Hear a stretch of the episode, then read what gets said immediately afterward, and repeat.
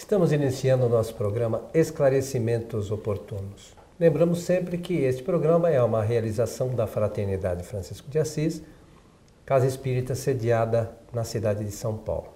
Sempre conosco, Milton Felipe. Tá bom, seu Milton? Bem, bem, muito bem, Coelho. Estamos aqui já prontos para o nosso trabalho. Quero aproveitar a oportunidade, conforme sempre fazemos em nosso programa, de chegar até você através desta saudação. Que os bons espíritos nos ajudem sempre. É isso aí, meu amigo Milton. E nós também, como sempre fazemos, vamos hoje atender uma solicitação de, uma, de um e-mail que nos chegou. E diz a pessoa assim, é uma frase curta que ela quer um esclarecimento sobre isso. Pergunta a, seguinte, a pergunta é a seguinte: Deus castiga, Milton? É, eu li a, a frase quando chegou. Realmente é uma indagação filosófica, não é? Ela leva a, a, a reflexões, a conjecturas, ao exame de um assunto muito antigo e que, de certa forma, Coelho, é, traz ainda problemas de pensamento para a humanidade, porque falar do Criador exige realmente uma condição ligada com provas filosóficas e comprovações de ordem científica. Então a pergunta é lacônica: Deus castiga? Poderia começar dizendo não, não castiga. Não poderia começar, mas eu preciso dizer de onde vem essa frase, como é que ela foi, como é que ela apareceu. Ela aparece sempre do ponto de vista religioso, porque parece que tudo que trata de Deus, do ponto de vista teológico, né, claro, é, dá a impressão de que é, vem da religião, e vem da religião mesmo. Vem com certos propósitos, né? É, propósitos desde Moisés. Moisés é, era ensinado que Deus era raivoso, nervoso, odioso, né? estava sempre pronto para, para penalizar. Então, com o catolicismo, depois uh, muda uh, da da ideia, mas permanece ainda certos resquícios de que Deus é uma entidade, é um ser e que, portanto, possui sentimentos humanos. E possuindo sentimentos humanos, um deles é o da punição, da penalidade. Agora, o Espiritismo surge com Allan Kardec é, a partir da primeira pergunta, porque o primeiro capítulo do Livro dos Espíritos é um capítulo que inaugura a teologia espírita, isto é, o estudo, a ciência que estuda uh, o Criador.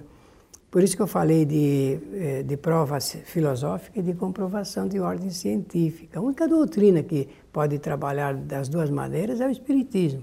Apresenta a prova, a prova filosófica da existência de Deus e a comprovação científica. A prova filosófica está exatamente conforme eu disse ali no, no, primeiro capítulo do livro dos Espíritos. Agora, a comprovação científica sobre a existência de Deus começa dentro da metodologia espírita com a apresentação do axioma científico. Todo efeito tem uma causa. Toda causa inteligente tem um efeito inteligente. Todo efeito inteligente tem a sua causa inteligente. Bom, então eu dei esse, esse início só para explicar que a religião criou Deus. A religião criou Deus, mas o Deus que a religião cria é esse Deus antropomórfico, isto é, tem a forma e sentimentos humanos. Mas nós sabemos que Deus não é uma entidade, não é uma pessoa, não está em um determinado lugar do universo. E, portanto, realmente não, não há possibilidade de nós entendermos esses sentimentos que o homem atribui a Deus sentimento é, de, de punição, de penalidade, de castigo. Mas isso, Milton, por vezes, é, quando, quando nós lemos na, no livro dos Espíritos, quando se fala, é, Kardec traz a escala espírita, então tem lá os espíritos inferiores, os espíritos bons, né? E os espíritos puros, né? São, são graus evolutivos dos espíritos. Nós ainda estamos no grupo desses espíritos imperfeitos. Perfeito? E depois, mais à frente, os espíritos relatam que só poderão ver a Deus os espíritos puros. Então, essa concepção, muitas vezes, que nós vemos e ouvimos de Deus, não decorre do nosso conhecimento ainda limitado das coisas. Nós, espíritos imperfeitos, para chegarmos a espíritos puros, temos uma caminhada muito grande. Então, é, é, eu, eu, me parece que às vezes as pessoas fazem, é, traçam alguns conceitos baseados nos seus conhecimentos. E os nossos conhecimentos ainda, dos habitantes de um planeta de provas e expiações, são extremamente limitados.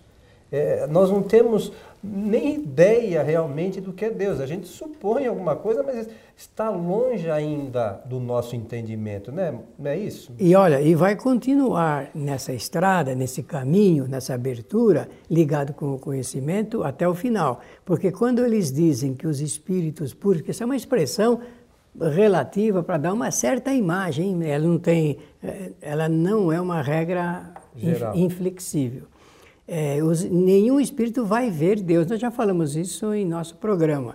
É, então, essa palavra ver significa entender, entender sobre. Né? né? Vai, na medida que o, que o espírito ele vai avançando na escala evolutiva, ele vai entendendo melhor como funciona a vida. Entendendo como funciona melhor como funciona a vida, ele vai compreendendo melhor também a obra do Criador. Mas, então, voltando a esse assunto ligado com o, o ensinamento religioso da punição, da penalidade, isso tem um efeito eh, de intimidação sobre as criaturas. É para reprimir o que é chamado de erro, eh, ou então de pecado, como a própria religião apresenta. De forma que a gente precisa só tomar o seguinte cuidado: é, não castigando, Deus também não premia, não vai privilegiar não vai outorgar às criaturas prêmios por isso, benefícios por isso aquilo. Então, é, a primeira ideia que se deve fazer é desmanchar a, o conceito que nós temos sobre Deus de que é uma entidade e que vigia o universo com essa particularidade que a religião dá. Isso é muito importante para nós, ao invés de diminuirmos, aumentarmos, dilatarmos a reverência que nós temos que ter do Criador. Que a vida é muito maior do que isso que nós imaginamos. Então, Deus, a pergunta é: Deus castiga? Não, Deus não castiga, como também não premia nenhuma das criaturas, de suas criaturas. Agora, é, o que, que a gente tem que entender, é, o que se passa na vida, conforme disse você muito bem, planeta de provas e de expiações, é que tudo obedece uma lei. E essa lei nós chamamos de lei de causalidade. Lei de causa e efeito. Então, não é casualidade, não, não é do acaso. Obrigado. É uma causa mesmo. Isso mesmo, é tudo causa. Tem uma... Tudo tem uma causa. Tudo tem uma causa. E mais ainda, o Espiritismo diz que não é só Deus que é causador, não. As suas criaturas também o são. Então, todos nós causamos. Causamos. Mas causamos o quê? Aí sim eu posso dizer, nós causamos os nossos benefícios e causamos também os malefícios decorrentes ainda de pensamentos errados e de atitudes errôneas também. Porque toda a causa tem o seu efeito, um ou mais efeitos. Um uma causa pode ter mais de um efeito. Todo efeito ele é gerador de novas causas. Dá a impressão, falando assim, que nós vivemos num círculo vicioso, não é isso? Mas não é, é um círculo virtuoso. Por quê? Porque nós acrescentamos sempre novas verdades e nova, através de novas experiências. Por que novas verdades? Porque nós vivemos em função de uma ciência da vida. E a ciência está a cada dia sepultando uma verdade antiga e fazendo ressurgir uma verdade nova. É, a verdade não é que a verdade morreu, é que ela era relativa. Ela né? realmente era relativa. Por isso, cada um de nós tem uma, observa a vida sob uma determinada perspectiva. Dez pessoas, elas não entendem de Deus da mesma forma. Cada uma tem a sua interpretação. Para é, cada uma, Deus tem um significado, uma importância e um valor para cada pessoa da vida. Por isso, isso é muito importante. Esse, eu gostei muito da pergunta quando foi apresentada, porque dá a chance de nós descortinarmos uh, uma, um novo panorama a respeito do Criador. É, aproveitando isso, eu gostaria que você desse uma, uma pincelada na seguinte questão. Como você falou de Moisés, e Moisés usava algumas expressões que eram adequadas à época. época. Como é que você é, vê aquela proibição de Moisés do contato com os espíritos? Você lembra disso? Claro. Bom, em primeiro lugar, Moisés, além dele ser um clarividente, ele era também um médium. Um médium produtor de fenômenos de ordem física, fenômenos físicos. Então, o que a gente vê, a conhece a respeito das chamadas tábuas da lei, é, é que esse, esse escrito foi escrito realmente foi é, escrito através, diretamente pelos espíritos. Então é um fenômeno que no espiritismo tem o um nome técnico de pneumatografia. Escrita direta, direta dos espíritos. espíritos. E, e o Moisés era um médium e ele inclusive também treinava médiums. Ele formava médiums, né? formava médiums, tanto que quando ele sai é, para a condução do povo hebreu, da tra travessia do deserto, são 40 anos. Ele não chegou a ver a, esse acontecimento no final, porque ele desencarnou antes. E ele realizava é, sessões mediúnicas nas tendas. Agora, quando ele viu que haviam aqueles espertalhões, me permito usar o termo certinho, do ponto de vista comercial, que queriam é, traficar a mediunidade.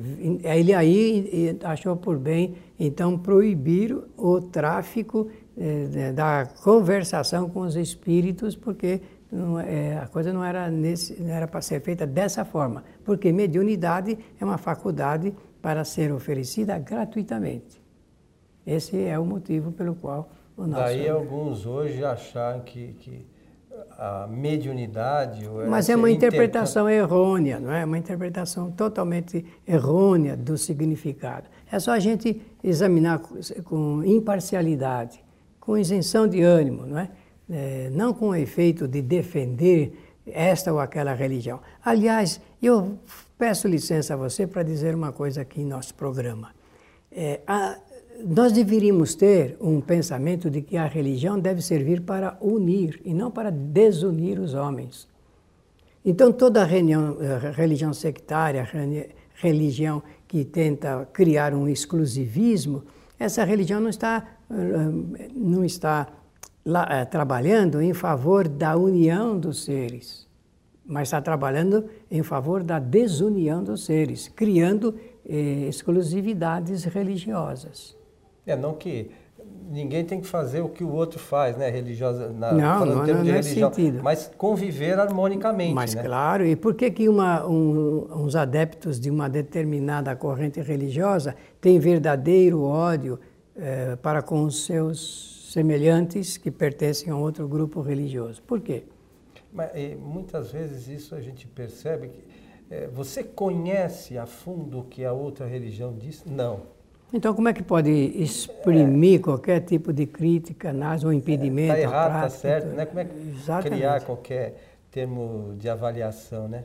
Exatamente. Ô, Milton, uma outra questão que volta aí à, à questão inicial do Deus castiga.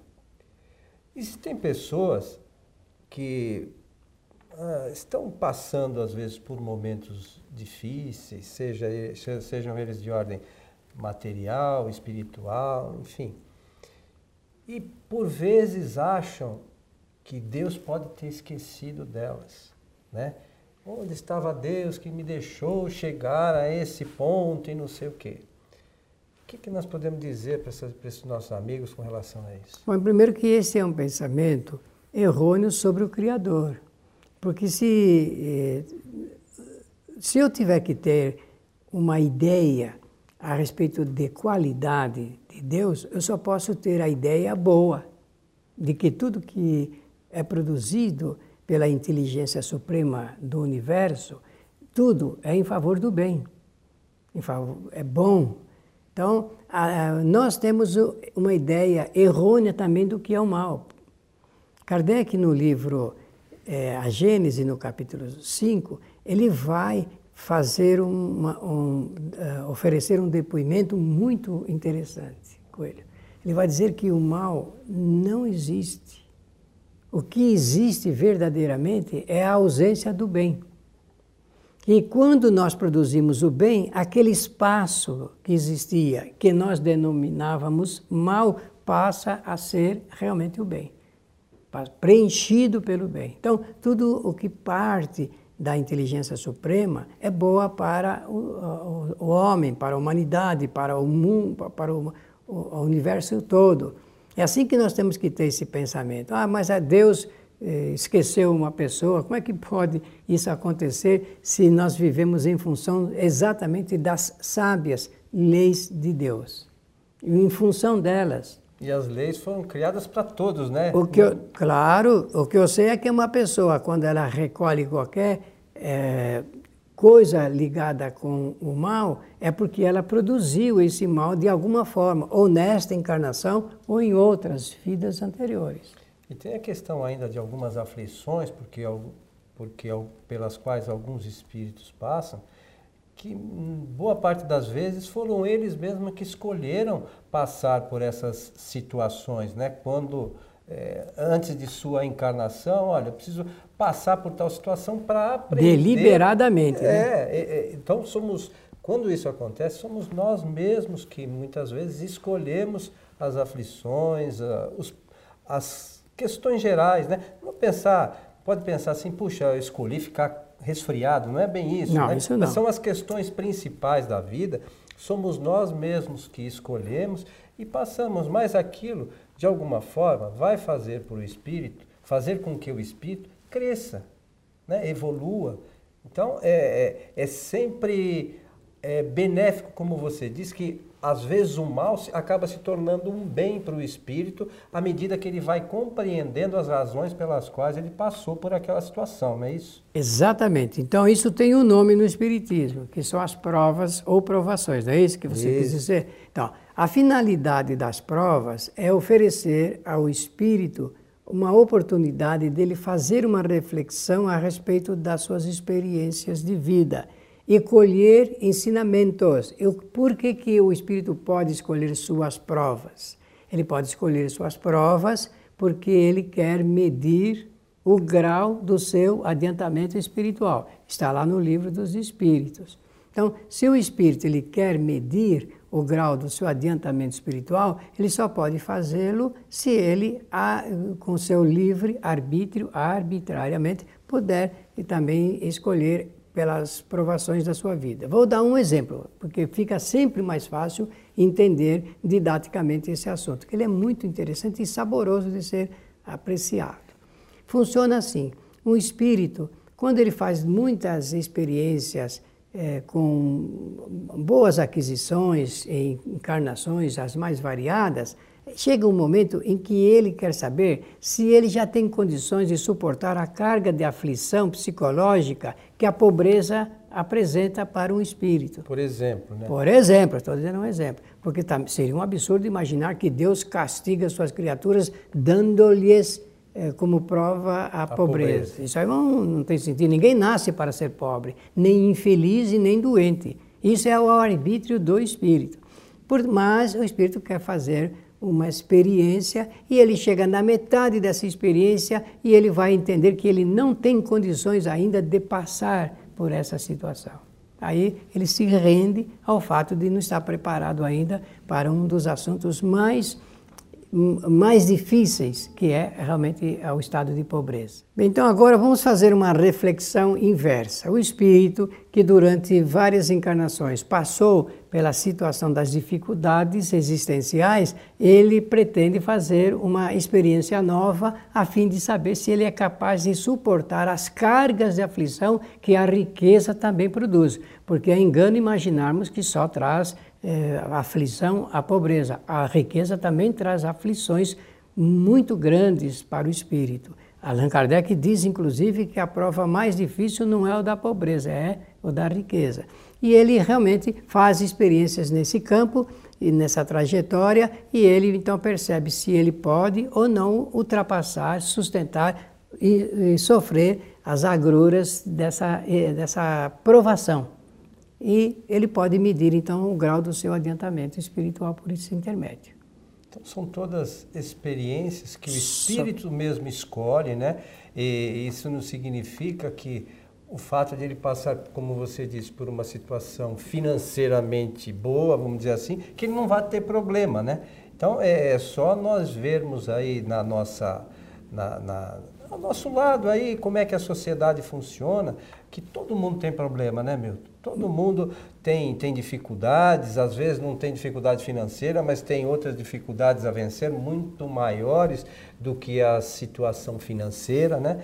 É, enfim, os que têm menos condição financeira têm outras, outros tipos de prova e é, é, com essa, é com esse tipo de prova, num, minuto, num e outro caso, que o espírito vai ganhando conhecimento, vai ampliando os seus horizontes. É bem lembrado, muito bem lembrado. Eu quero aproveitar para recomendar, só já que estamos no final do nosso programa, de sugerir uma leitura muito agradável no Evangelho segundo o Espiritismo, que é causa dos sofrimentos ocultos. Por esse, por esse caminho dessa leitura, nós vamos chegar a uma boa conclusão do que você acaba de falar. E o, no livro dos Espíritos também, o pessoal pode ler é, o capítulo que chama é, Prelúdio do Retorno, mas é uma das. Como é que chama? Do, é, quando os espíritos vão reencarnar antes da reencarnação? É, o retorno dele à vida corporal, o retorno né? é, do espírito à vida corporal, exatamente isso, que dá para também ter uma ideia de como é que isso ocorre. Né, claro, né, porque tudo está de acordo com as sábias leis do Criador, só que nós não entendemos como funciona com é. clareza e aí a gente fica com essas dúvidas. É, nós supomos algumas isso. coisas, né? E supondo, nem sempre a gente, por, por termos conhecimentos limitados, não necessariamente supomos a coisa realmente como ela é. Né? Exatamente. Meu amigo Milton, chegando, estamos chegando ao final de mais um programa Esclarecimentos Oportunos. O meu abraço e a minha saudação. Que os bons espíritos nos ajudem sempre. Lembramos os nossos amigos que nosso programa é, também pode ser assistido, né, aqueles que nos ouvem pelo rádio, no site kardec.tv, www.kardec.tv. Convidamos a todos também que assistam às palestras na, da nossa casa, a Fraternidade Francisco de Assis, todas as sextas-feiras a partir das 19h30 horas. É só entrar, aí já é um outro site, é o tvfraternidade.com.br. A partir das 19h30 nós já estamos lá transmitindo ao vivo, sempre uma palestra que nos ajuda na interpretação da, dos postulados espíritas. Né? Exatamente. Isso, Milton. Então, a todos o nosso abraço, esperamos encontrá-los em nosso próximo programa. Até lá.